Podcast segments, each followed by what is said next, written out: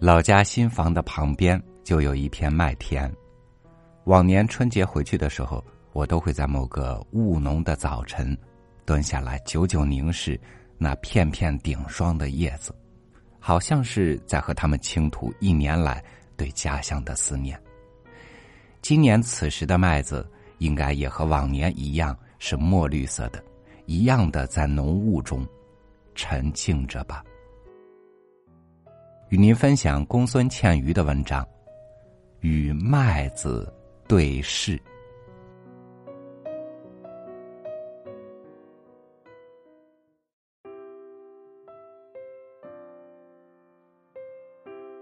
麦子的生命昂扬向上，从麦芒的风口上，经常可以看见阳光的锋芒。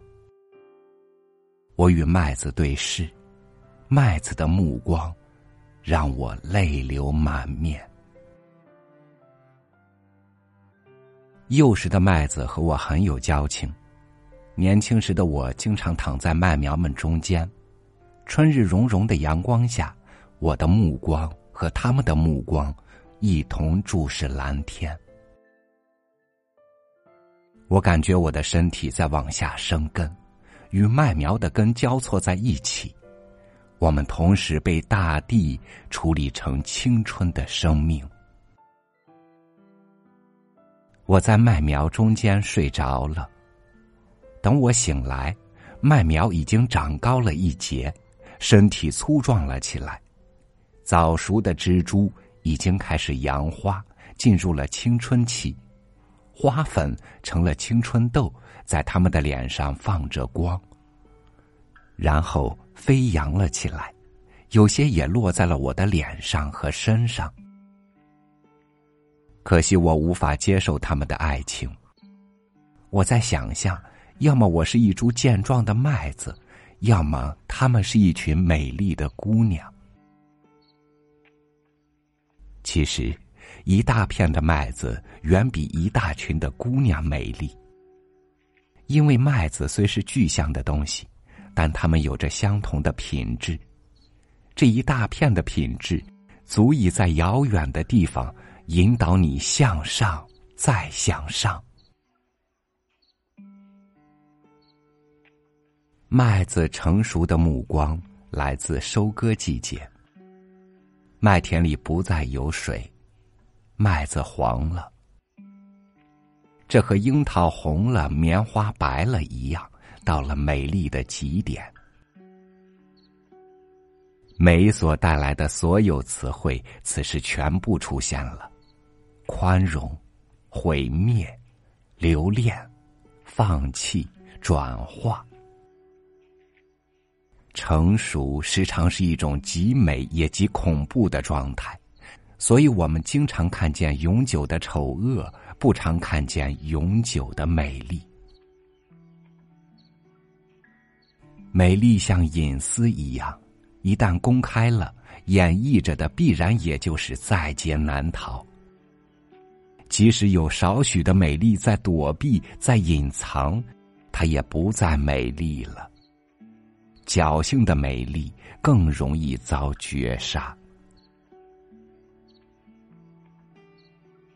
黄色的麦子，麦芒已经卷曲，目光散乱。身体萎缩，似乎他们将要还给我什么？他们在用言语告诉我，这让我吃惊。我在想象他们所有的一切很快都将成为标本，包括目光。这是我们最后的对视。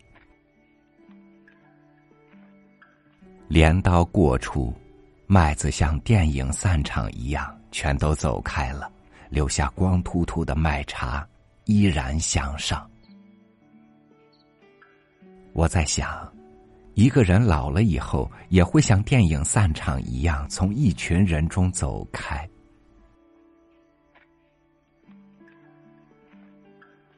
就在麦子成熟的季节，我的一位朋友离开了我们。他和我同岁，是我们这一群麦子里年轻的一株。对于他，我记住了很多。但记忆最深的是他的目光。他经常在阳光下与我对视，他那小小的眼睛有神且明亮。他微笑着，实际上是我们互相微笑着，像晨风中那一片片生机勃勃的麦子。此时，只有我的目光还在，呆呆的望着他的背影，逐渐模糊。他的目光永远留在我的记忆中。这是一处不能愈合的伤口，轻轻一碰就会渗出疼痛的血液。他在我心里铺设了一条暗线，时刻都将像病灶一样发作，让我心痛。越是有感情的人，越容易遭疼痛的吸附。对于一个已经离开我们的人，也许有人会记得他，也许有人会回忆他。人群中有一些人说一大堆有关他的话，这是许多人和一个人之间的对话，也是许多人和许多人之间的对话。但离开的人，是永远也不知道了。明年春天，我们再次在麦田里相遇。也许我们彼此都想不起昨天的事了。我们都是一株株麦子，我们的目光和所有麦子的目光一样。其实我们并没有目光。我们互相对视的是精神。如果逝者有知，兴许他会笑我琐碎，因为在我所见过的麦子中，没有一株是不会笑